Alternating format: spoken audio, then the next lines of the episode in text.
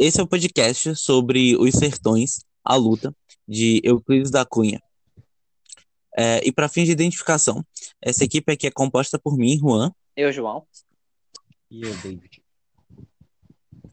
Uh, então, uh, no começo do livro, o próprio Euclides dedica algum tempo a relatar como que estava a situação do país naquela época, antes de começar né, a tratar dos assuntos aos quais ele realmente se propõe.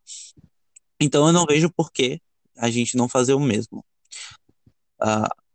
Bom, falando um pouco sobre o cenário nacional, a República havia acabado de surgir e também havia muita desigualdade social e o povo estava revoltado com isso. E como uma luz para as pessoas, surgiu um religioso chamado Antônio Conselheiro, né? Ele surgiu com a promessa de uma vida livre, livre de desigualdades e de impostos. E aí ele foi ganhando mais e mais seguidores e eles e seus seguidores se criaram uma vilazinha em uma parte aqui da Bahia, né? E passou um tempo, Antônio Conselheiro decidiu criar uma igreja. E aí ele comprou madeira de Juazeiro, só que essa madeira não foi entregue. E aí surgiu um boato de que os conselheiristas, como eram chamados os seguidores de Antônio Conselheiro, iriam até Juazeiro para reivindicar essa madeira à força. E com isso, né, o pessoal de Juazeiro pediu ajuda à força da polícia. E assim começou a primeira expedição a Juazeiro. A Canudos. A Canudos, isso. E desde então começou conflitos né, entre os religiosos e o Estado. E Euclides da Cunha foi um jornalista, né?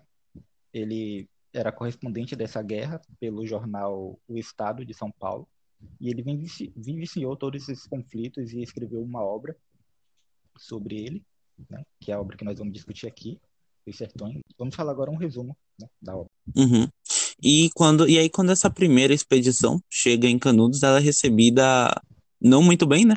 Afinal, eles já não estavam muito felizes de não ter recebido os materiais pelos quais tinham pago, e daí se inicia todo esse conflito. Nos Sertões, a luta, nós temos a narração bem minuciosa de Euclides da Cunha, da terceira expedição em diante, até o, a queda do arraial por completo.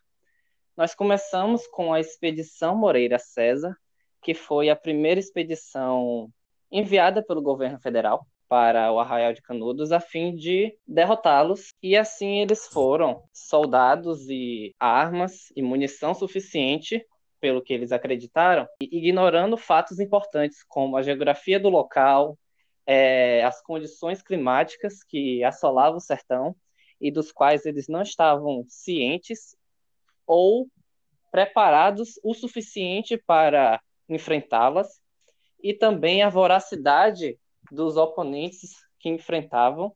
Eles foram massacrados e numa expedição que visava a derrota de Canudos, serviu apenas para carregá-la com mantimentos e material bélico para reagir às próximas expedições que viriam. Depois disso, teceram-se comentários boatos de conspiração que colocava o Arraial de Canudos como o centro de uma explicitamente voltado à recuperação da monarquia e a queda consequente da república, pondo-os também como um exército muito bem preparado e com contatos fortes o suficientes para serem considerados uma ameaça ao Estado vigente da nação. Assim foram enviadas outras, e com isso esses remanescentes receberam os reforços, e mesmo assim eles, é, carecendo de estratégia para enfrentar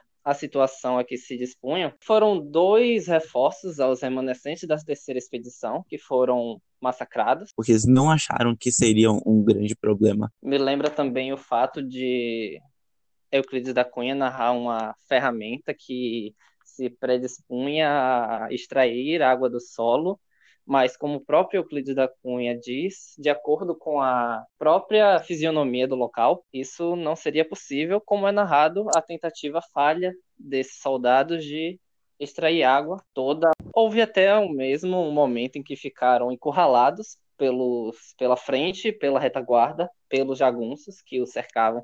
Eles ficaram nessa situação por bastante tempo, tendo seus recursos, comida e água, limitados por bastante tempo, levando-os a terem que ir em expedições, mais precisamente caças, para procurar aquilo que comer, e isso os levou a tentar pastorear bois, caçar cabritos selvagens e até serem envenenados por tentativas de comer mandioca brava. É, e assim, tipo, vai ressaltar que, tipo, mesmo quando eles conseguiam, né, caçar alguma coisa, eram 6 mil homens famintos, sem comer fazia tempo.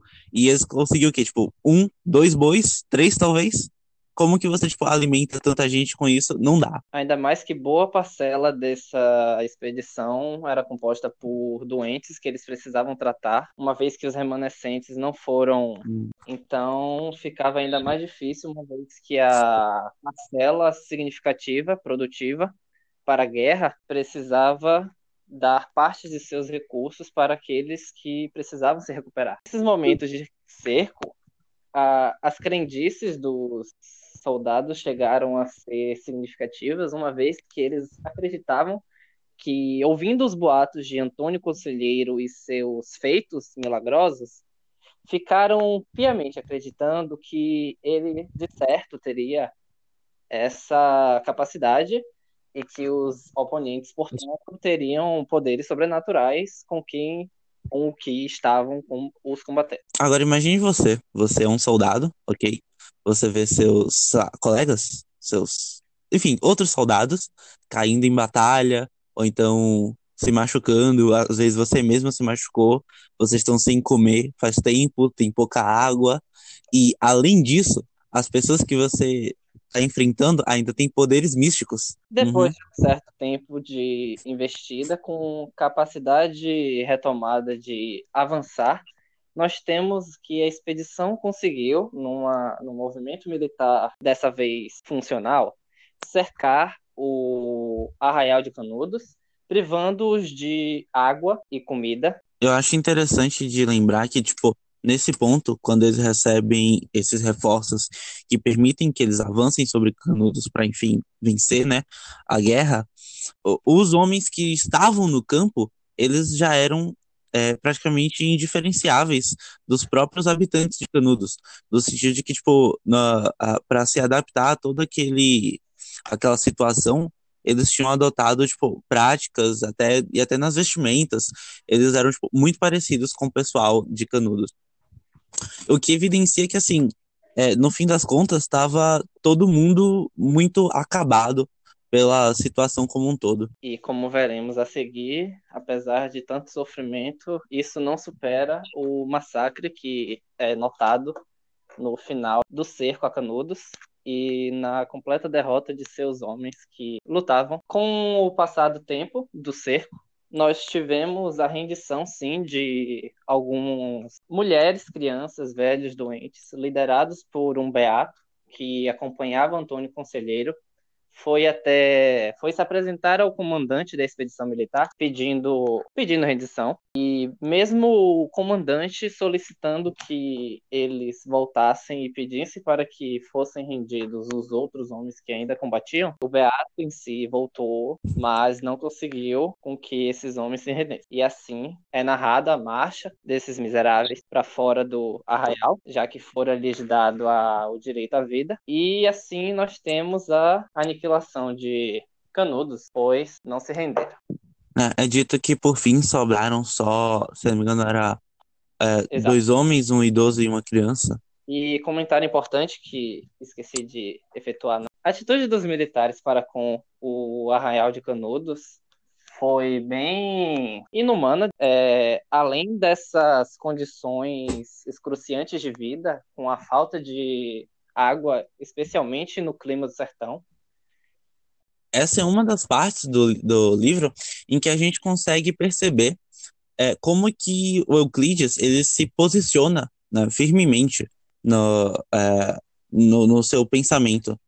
Ele, por diversas vezes, critica os militares, é, ele narra como que eles construíam toda uma narrativa de serem heróis da pátria, mas na sua própria narrativa ele desconstrói isso, é, mostrando é, como que esses como que as ações deles não eram nada nobres. Ele inclusive narra, por exemplo, a, a, os transtornos mentais de um dos comandantes. O chefe da terceira expedição, e... Moreira, Moreira César, o qual era cometido por epilepsia, Isso. segundo Euclides da Cunha, e mesmo em seus ataques durante as expedições, que acabaram até por criarem dificuldades na mesma. Eu acho que isso vem muito do fato de ser um jornalista, né? Jornalistas Sim. têm opinião. Hoje em dia, né, a gente vive no século XXI e nós temos fácil e rápido acesso a informações, informações poderosas, informações significativas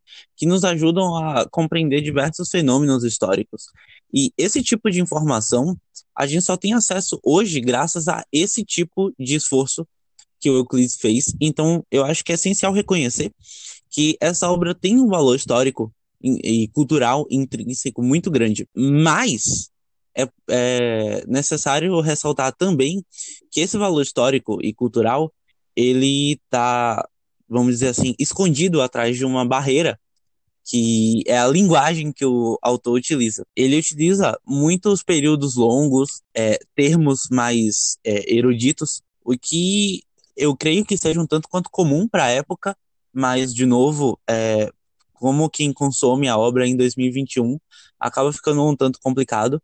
E aí essa coisa fica um tanto é, cansativa conforme o livro vai prosseguindo. Uma vez que, mesmo utilizando do seu ponto de vista para passar as coisas que aconteceram, Euclides da Cunha ele passa uma imagem bem realista do que fora a Guerra de Canudos, uma vez que na própria época nós podemos observar que aqueles que sabiam, que poderiam saber que não se tratava de uma conspiração monarquista para a queda da República, mesmo assim não simpatizavam com o Arraial de Canudos, como os latifundiários e religiosos que tinham seus motivos para não gostarem. E essa conspiração monarquista ela foi um gancho para as expedições militares, principalmente por causa do período. E ele transpassar essa névoa e mostrar os fatos como eles são, mesmo pela lente que ele, pela qual ele enxerga o mundo, é de suma importância.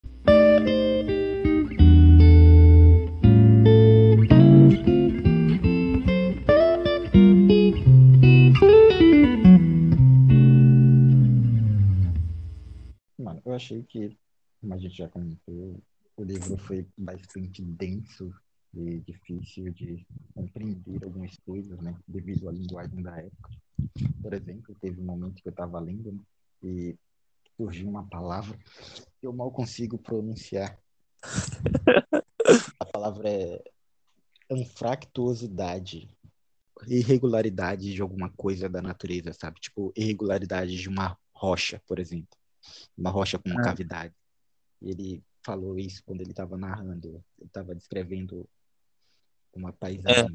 Então, eu fiquei meio que chocado, né? Bem, eu posso dizer que fora das leituras mais, mais, mais agradáveis, confortáveis, porque com certeza Euclides da Cunha ele se mantém fora da nossa zona de conforto muito Sim. principalmente porque os materiais que consumimos na nossa idade contemporânea ela está mais associada ao consumo por entretenimento, claro, ou com é uma preocupação mais acentuada com a linguagem, acessibilidade. O que importa é que atrás de todo aquele é, dificuldade, nós encontramos valor no que Euclides da Cunha produziu. Temos certeza que fora de grande avanço para a nossa literatura. Engasga um pouco a leitura. Mas assim, no fim das contas, você é, narrar essa, essa história, que alguns homens, com que homens comuns conseguiram fazer frente ao exército,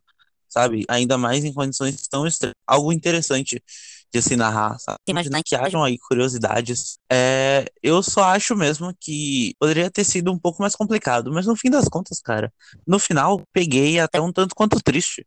As cenas finais, elas acabaram me impactando bastante. E, tipo, o Euclides, se a gente parar pra pensar, ele tava no meio de todo o conflito, né? Ele também homem, ele também sentiu sede, ele também passou por situações de estresse, por exemplo, naquele momento de, de emboscada, né? Que eles ficaram cercados.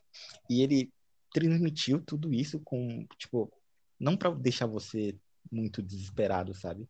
Ele escreveu de uma, tipo, eu percebi assim, né, que ele escreveu de uma forma bem tranquila, apesar de toda a situação dramática e tensa. Eu acho que é isso, né?